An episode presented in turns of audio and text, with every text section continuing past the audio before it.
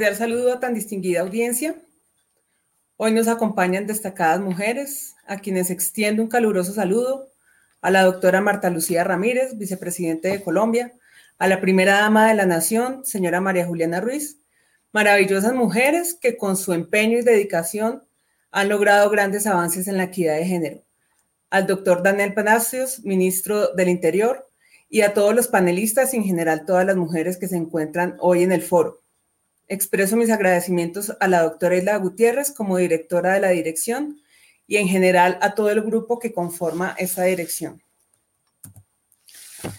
Estamos convocados a este foro para debatir sobre la entrada en vigencia del nuevo Código Electoral y su perspectiva para las mujeres, pero antes de abordar el tema en concreto, haré un recuento del comportamiento electoral de las mujeres desde 1985 fecha en que fue habilitado el voto femenino y cuando se abrió una puerta para que las mujeres participemos democráticamente en el destino de nuestros pueblos.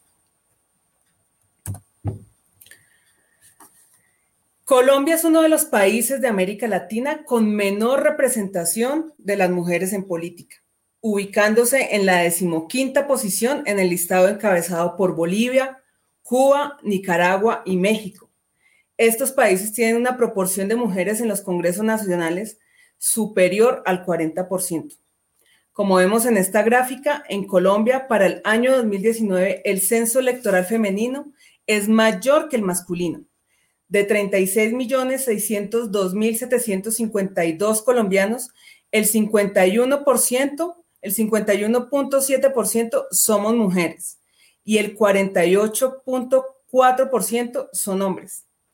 Como veremos y explicaré más adelante, aunque hay un mayor número de mujeres votantes, se presenta una disminución en el número y el porcentaje de mujeres elegidas. Las mujeres y su participación política en el 2019. En la columna de color amarillo verán el número de cargos a proveer y en la columna azul el número de mujeres electas. Para las gobernaciones, 32 mujeres, para 32 gobernaciones, solamente dos mujeres fueron elegidas, que esto representa un 6.3%. Para las alcaldías de, 100, de 1.100 alcaldías, solamente 132 mujeres fueron electas. Y para asamblea, de 418 asambleas, 73 mujeres. Ya en el caso de los consejos, de 12.043 cargos a proveer, solamente 2.157 fueron mujeres. Esto representa el 17.9% y para la, la situación de juntas administradoras locales, de 3.376 cargos, solamente fueron elegidas 3.394 mujeres, representando el 41.3% y un total de 22.15% para este tipo de cargos eh, de elección popular. En esta diapositiva podemos ver una gráfica de la evolución histórica de la representación de las mujeres en el Congreso de Colombia, desde que fue habilitado el voto femenino en 1958. En ese entonces solo fue elegido el 3% de mujeres, aunque la cifra ha ido ascendiendo hasta el 20% en el, 2000, en el 2018, no es una cifra que reivindique a las mujeres y denote paridad. Sí va un aumento, pero es un aumento bastante lento. Las elecciones al Congreso de la República en 2018 fueron la oportunidad para implementar por segunda vez la cuota de género del 30% de participación política establecida en la Ley 1475 del 2011. Vemos que hay una importante participación de las mujeres como sufragantes y candidatas, pero se presenta una disminución en el número y el porcentaje de mujeres elegidas como congresistas. Con estos resultados, Colombia se distancia del principio constitucional de paridad y del promedio de mujeres legisladoras en la región de las Américas, que en esta región es de un 30% y el promedio mundial corresponde al 24% de las poblaciones. Esto según datos oficiales de la Unión Interparlamentaria. Como vemos acá, al Senado de la República fueron elegidas 25 mujeres, que representan el 23.4%, y a la Cámara de Representantes 32 mujeres para un 18%. Estas 57 mujeres electas representan el 20.7 del Congreso. Como un dato adicional, para el 2010 el porcentaje de candidaturas de mujeres para Senado y Cámara rondaba el 20%. Como podemos ver con estas gráficas, somos el 51.7% del censo electoral, pero solamente el 20.7% de mujeres son elegidas a cargos de elección popular como el Congreso. El derecho de las mujeres a, participar políticamente no debe limitarse al voto, derecho que fue conquistado en Colombia hace más de 63 años. Involucra también el derecho a participar, a ser electas, a intervenir libres de discriminación y violencia en todos los espacios donde se deliberen y deciden asuntos políticos, desde los gobiernos locales, el nacional y el legislativo, así también como en el Poder Judicial, en los organismos autónomos, en los partidos políticos, en las organizaciones civiles, sindicales, en la academia y en las empresas. Los hitos de las mujeres en la política colombiana. Nuestra primera senadora electa fue en 1958, la primera candidata presidencial en 1974, la primera ministra de Relaciones Exteriores en 1991. Ya para el 2002 fue elegida eh, o puesta en el cargo la primera ministra de Defensa y en el 2010 la primera Contralora General en el 2011 la primera fiscal general y la primera vicepresidente de Colombia en el 2018. También en este año tuvimos una paridad en, en los ministerios. Fue elegida la primera ministra del Interior y en 2020 la primera procuradora, también en este año la primera ministra de Ciencias y Tecnología.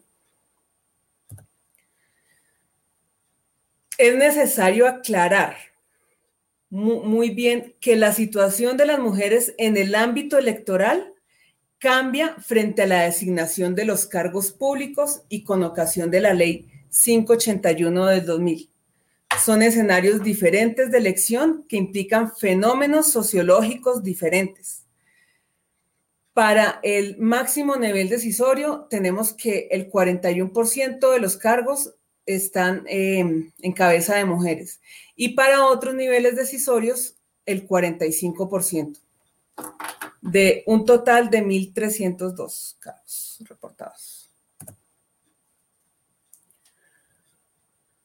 Respecto del marco normativo de la aplicación progresiva de la equidad de género, encontramos normatividad como la mencionada antes, Ley 581, y una importante ley estatutaria en desarrollo del Acto Legislativo 01 de 2009, conocido por todos como la reforma política, una importante reforma política en Colombia, que incluye en materia de participación en ese desarrollo la ley 1475 de 2011, avanzando en la reglamentación sobre la participación de la mujer en los cargos de elección popular.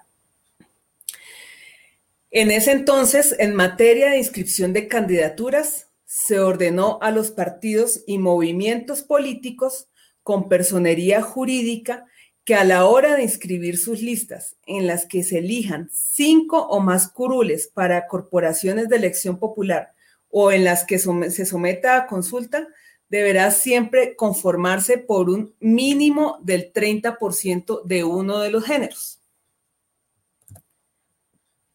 Las mujeres contribuyen al fortalecimiento de instancias mediante la aplicación de la Ley Estatutaria 1757 de 2015, que genera espacios para la incidencia de la población mediante grupos representativos de ciudadanos, esto también concomitante con la Ley 731 de 2012, que tiene como objeto mejorar la calidad de vida de las mujeres rurales. Hasta acá todo lo que se hizo fue un recuento para eh, dejar claro eh, y con una finalidad de demostrar que la sociedad y el derecho evolucionan en la medida que evolucionan las sociedades. es así como el decreto 2241 del 2008, del de, perdón, de, de 1986, conocido por todos como el Código Electoral y que en este momento se encuentra en vigencia, no tiene en cuenta a las mujeres como un sector de la sociedad participativo en todos los ámbitos políticos y decisorios.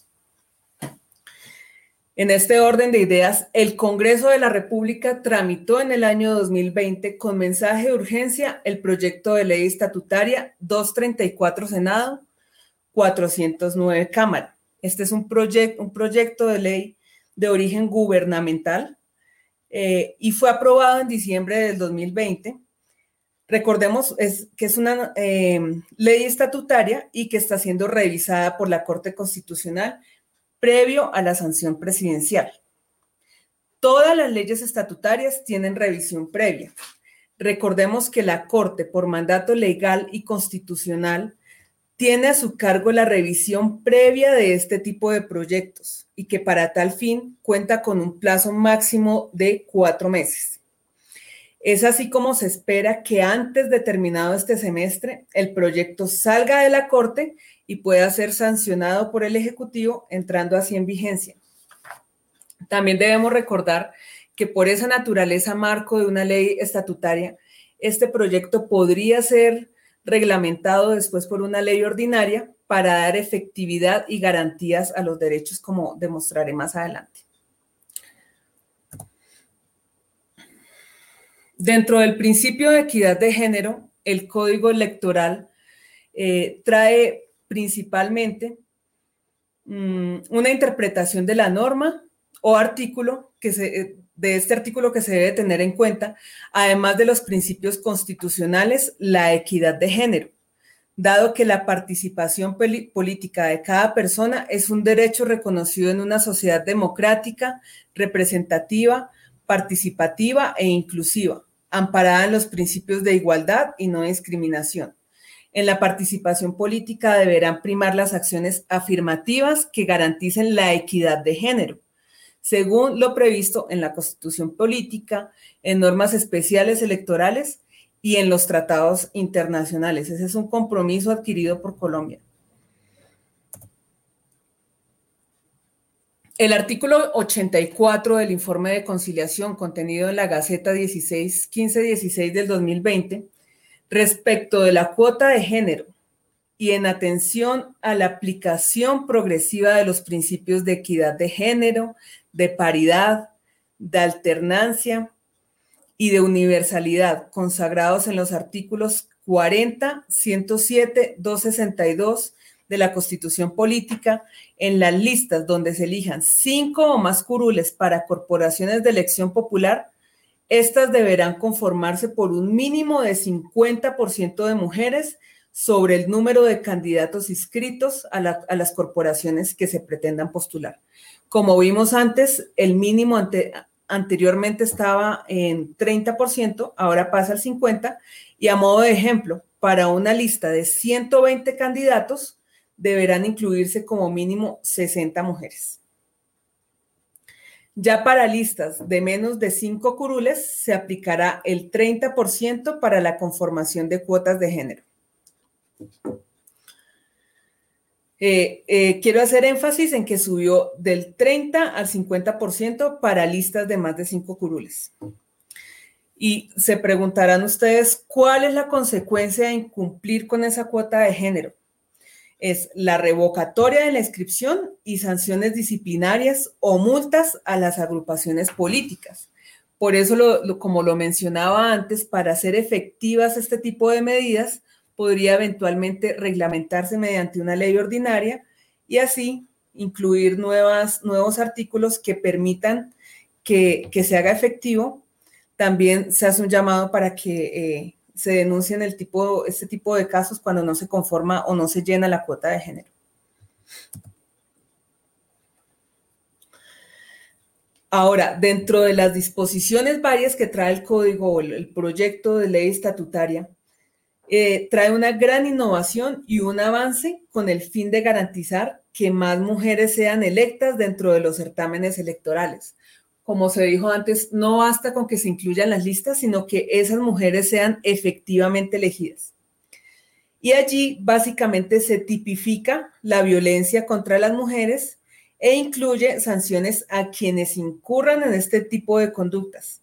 Define la violencia eh, contra las mujeres como, como una acción o también puede ser una omisión realizada de forma directa o a través de terceros que basada en su género causen daño o sufrimiento a una o varias mujeres, sin distinción de su afinidad política o ideológica.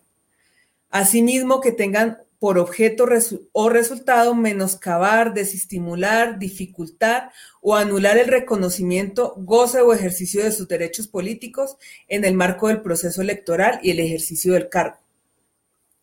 La violencia contra las mujeres en la vida política comprende, entre otras, una violencia física, una violencia sexual, psicológica, económica y simbológica, que configura como violencia política contra las mujeres aquellas acciones, conductas u omisiones en contra de las mujeres que basadas en su género trae varios tipos descriptivos que son causar, o poder causar la muerte violenta a las mujeres en razón de su participación o actividad política.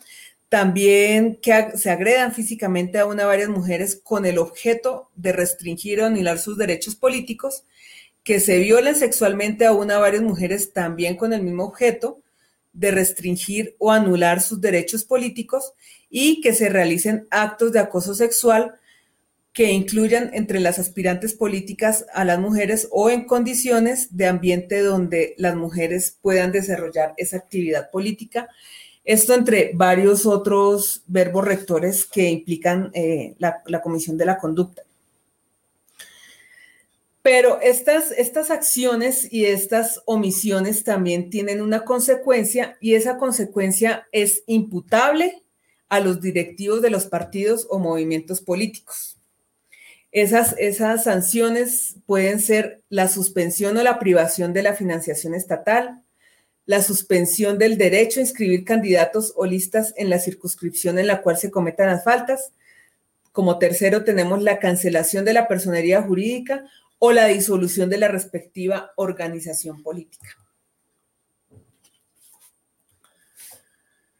Dentro de la... Hasta acá llega la explicación del código. Eh, como política pública, el ministerio ha hecho una oferta institucional de la cual voy a hacer un, análisis o una explicación. Y por medio de la Dirección para la Democracia y la Participación Ciudadana en la Acción Comunal, se incluye el Plan de Promoción a la Participación Política de Mujeres que tiene como objeto promover el liderazgo, la inclusión, de las mujeres en espacios de participación y toma de decisiones. Este plan está inmerso en medidas afirmativas para promover una mayor participación de las mujeres en la política nacional, regional y local de las mujeres en todos los sectores, incluyendo las poblaciones más, vulnerables. Así las cosas, en el marco de promoción para la participación política de las mujeres, que articula acciones en el eje de formación y capacitación en donde han participado mujeres de toda índole. En esta oferta institucional encontramos escuelas de formación política para mujeres, mesas multipartidistas de género, fortalecimiento del tejido asociativo, campañas incluyentes y foros dentro de los cuales han participado 1.337 mujeres. También tenemos el Foro de Buenas Prácticas y Participación Política de Mujeres. En este foro se contó con la participación de la doctora Doris Méndez del Consejo Nacional Electoral y la diputada argentina Sofía Brambilla, quienes hicieron una amplia disertación sobre la paridad en el continente y 70 participantes más. Se han creado escuelas de formación política virtual para mujeres con la finalidad de generar herramientas, dar herramientas y generar conocimientos en temas como participación política de mujeres, sistema político electoral y marketing político y análisis de contexto. En el año 2020 se capacitaron 1.162 mujeres a nivel nacional. Como lo expliqué antes, el fenómeno de la violencia contra mujeres en política fue incluido en el código electoral, pero también está dentro de la oferta institucional eh, como medida de, política pública para eliminar eh, los índices de violencia contra las mujeres en política. Y la finalidad fue visibilizar el fenómeno de la violencia en política. Para esto se desarrolló la Mesa Multipartidista de Género el 10 de diciembre del 2020, en la cual se trabajó sobre la generación de una ruta de prevención y atención de la violencia contra las mujeres en política al interior de los partidos y movimientos políticos. Allí tuvimos la participación de 23 personas. Eh, recuerdo que uno de los asistentes era hombre y el resto, eh, las 22 mujeres. Se elaboró un diagnóstico de la participación política de las mujeres al interior de los partidos y movimientos políticos, especialmente sobre la violencia contra las mujeres, y también se realizó el Foro de Violencia contra las Mujeres en Política. Este foro tuvo como objeto socializar la guía de prevención, atención y seguimiento de la violencia contra mujeres en política, como ven ustedes la ruta en, la diapositiva presente. Especialmente esa ruta de atención eh, se dio en el fenómeno, de este fenómeno se dio a través de la herramienta Uriel. En este foro tuvimos la participación de 204 personas, donde 12 de los asistentes eran hombres, 192 mujeres, de los cuales 24 mujeres eran afro, 15 mujeres campesinas, 10 mujeres con discapacidad, 8 mujeres indígenas, 2 mujeres LGTBI, 4 mujeres pertenecientes a minorías religiosas, 31 mujeres víctimas y 64 lideresas y defensoras de los derechos humanos. También se, iniciaron las campañas incluyentes que promueven la campaña Más Mujeres, Más Democracia, que buscan visibilizar los liderazgos femeninos y generar un acercamiento a las mujeres con interés de participar en procesos electorales. Se creó un espacio para que las mujeres tengan la posibilidad de posesionar su nombre como candidatas y obviamente también posesionar sus propuestas políticas, generando una articulación y una sinergia de las mujeres en el territorio del con, eh, eh, con un enlace con el gobierno nacional. En el call center a candidatas en el 2020 se realizó un seguimiento a 1.188 mujeres, en el cual se realizó un diagnóstico sobre las propuestas de trabajo para la participación política de mujeres en 2020. Con la finalidad de fomentar el liderazgo social y de concientizar a la ciudadanía del, hecho de que las mujeres son una opción real, de, que las mujeres son una opción real, mm, una opción real siempre en política, exigiendo un compromiso real de los derechos de las mujeres con sus propuestas políticas. Durante la vigencia del 2020 se desarrollaron escuelas de formación política para mujeres y jornadas de fortalecimiento del tejido asociativo de mujeres. Allí hicimos, se hicieron unos talleres de liderazgo político para mujeres con el fin de aumentar el número de mujeres electas en las próximas elecciones del Congreso de la República. Como vimos ya varias veces y en varias diapositivas, somos malas mujeres, pero somos, eh, son menos eh, eh, mujeres elegidas en, en los cargos a proveer. De esa manera, en el 2020 se realizaron 23 talleres virtuales en los departamentos de Casanare, Bolívar, Cauca, Tolima, Valle del Cauca, Nariño, Huila, Boyacá, Caldas y Cundinamarca. En estos talleres se registraron una asistencia de 755 mujeres, de las cuales asistieron 43 mujeres afro, 23 mujeres indígenas, 16 mujeres LGTBI, 65 mujeres víctimas, 63 mujeres campesinas, una mujer rom, 7 mujeres pertenecientes a minorías religiosas, 19 mujeres con capacidad, 142 lideresas y defensoras de derechos humanos. También se llevó a cabo el taller de participación ciudadana y política para mujeres jóvenes, con el objetivo de incentivar la participación política de las mujeres jóvenes como candidatas a los consejos municipales y locales de juventud.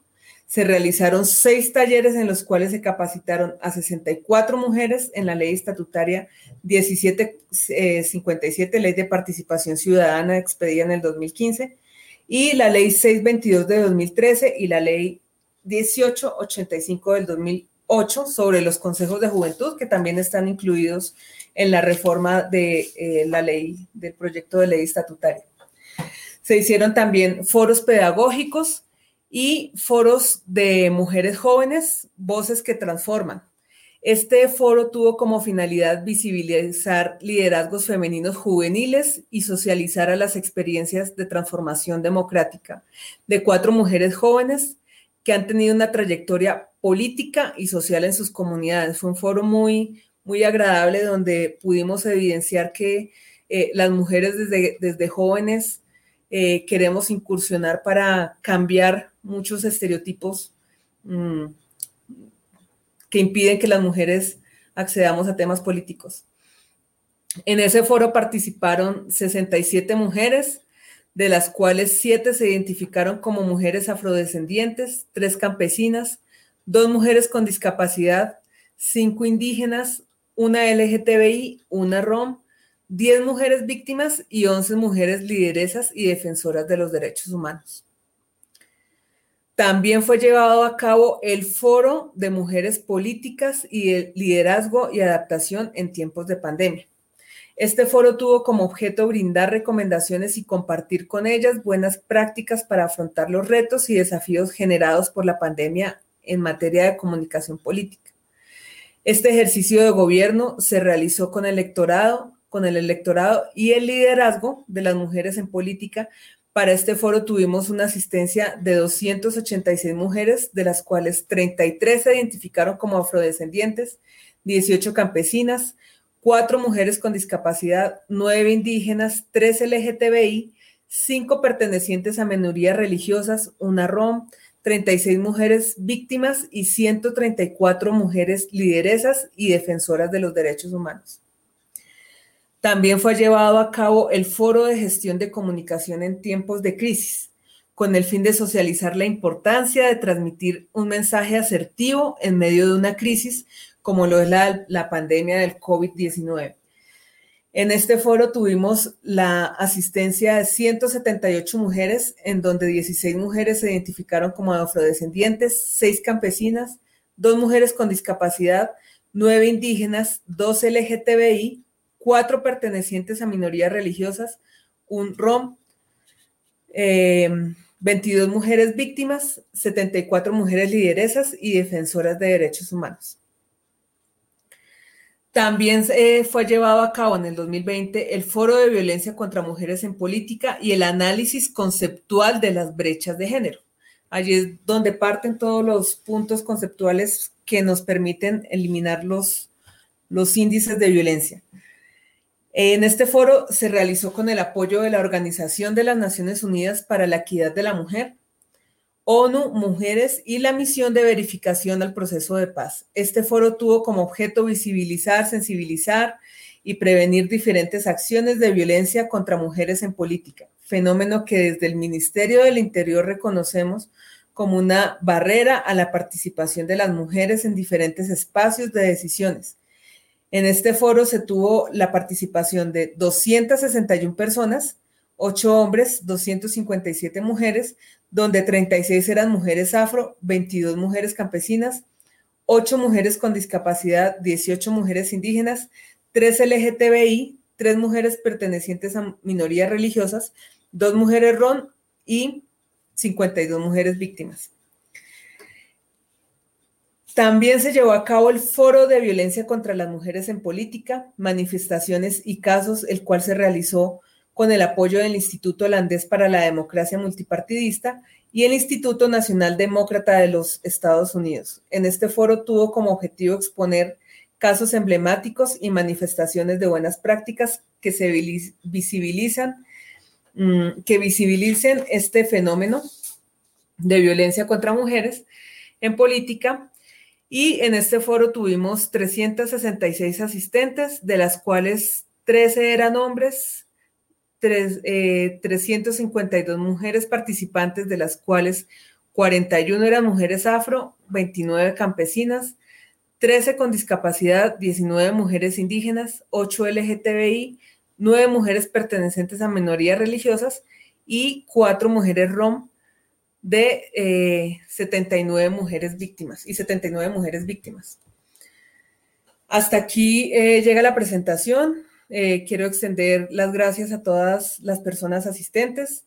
Em, la oferta de la, del ministerio es clara al respecto y las modificaciones del, proyecto de ley esperamos que sean a futuro concluyentes para reducir los índices de violencia y la falta de eh, mujeres electas en política.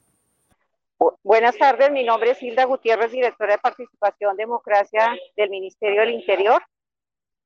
Eh, quiero, pues hoy, eh, eh, reconocer ese trabajo y ese liderazgo que con el foro que han organizado desde la vicepresidencia, nuestra vicepresidenta, la doctora Marta Lucía Ramírez, en el marco del Día de la Mujer y hacer ese reconocimiento a ese trabajo que han venido haciendo las eh, mujeres. Hoy tuvimos la oportunidad desde la Dirección de, Democracia eh, dar eh, a conocer toda la oferta institucional que hemos venido trabajando, generando estos espacios de fortalecimiento, de visibilización, de reconocer ese trabajo de nuestras mujeres en Colombia. Eh, todas las entidades y obviamente organizadas y dirigidas por nuestra vicepresidenta. Es el cargo más grande y el orgullo más grande que tenemos las mujeres en Colombia y es que a la vicepresidencia ha llegado una mujer como la doctora Marta Lucía Ramírez. Y pues también saludar a todas las mujeres que en el día de hoy se han conectado para esta conferencia, a todas las mujeres que nos están escuchando, darles ese saludo por ese trabajo, por ese reconocimiento, por ese liderazgo que han tenido en todos sus territorios. Desde el Ministerio del Interior hemos generado esos espacios para fortalecer la participación de las mujeres, para fortalecer la participación de las mujeres no solamente en, la participación política, sino reconocer también y visibilizar ese trabajo y ese liderazgo social cuando las mujeres lideran procesos, proyectos para sacar a su comunidad adelante y trabajar por el bien de sus comunidades y por el bien del país y por el bien de todos los territorios. También pues eh, sabemos de ese liderazgo político de nuestras mujeres que han podido llegar al Congreso, a las mujeres que han estado en los ministerios, a las mujeres que han podido llegar a las gobernaciones, a las alcaldías, ser concejales, ser edilesas, desde el Ministerio del Interior. Este es el fortalecimiento, el trabajo, generando esos espacios con las escuelas de participación, con ese diálogo social, preparándolas y también decirles que invitarlas porque ahorita vienen unas elecciones muy importantes y es elegir el Congreso. Qué bueno sería que aumentáramos esa participación de mujeres en el Senado, eh, la aumentáramos esa participación de las mujeres en la Cámara de Representantes y obviamente prepararnos para esas nuevas elecciones territoriales que vamos a tener. Queremos que más mujeres lleguen a las gobernaciones, que más mujeres lleguen a las alcaldías, que más mujeres lleguen a los consejos, que más mujeres lleguen a ser diputadas a la asamblea. Y pues obviamente también ese espacio que hemos generado con las escuelas, con la participación, preparándolas a las mujeres para ese liderazgo social y qué más que ahorita cuando estamos en el país llevando una situación difícil debido a la pandemia y que el país en cabeza de nuestro presidente, en cabeza de nuestro ministro Daniel Palacios, queremos esa reactivación económica de todos nuestros territorios. Qué, qué importante resaltar e invitar a las mujeres para que trabajamos, trabajemos mancomunadamente entre el gobierno, entre los territorios y ustedes mujeres, para que hagamos ese trabajo y esa reactivación económica para que el país vuelva a crecer, para que nuestros territorios vuelvan a crecer. Entonces, de verdad que les mando un abrazo grande, decirles que desde el Ministerio del Interior Estamos eh, preparados y listos para trabajar y fortalecer siempre y visibilizar ese liderazgo de nuestras mujeres esa participación de nuestras mujeres en esos espacios sociales de liderazgo y esa participación de nuestras mujeres en la representación política que nosotros necesitamos. Hemos llegado y muchas mujeres han llegado a cargos importantes, pero vuelvo y repito, queremos más mujeres preparadas para llegar a dirigir los destinos de nuestro gobierno nacional, los destinos de los departamentos y de los diferentes territorios. Desde el Ministerio del Interior, un saludo muy especial de nuestro ministro Daniel Palacios y de nuestro viceministro Carlos Alberto Baena y todo el equipo de la Dirección de Democracia y Acción Comunal para seguir trabajando por todas ustedes. Muchísimas gracias.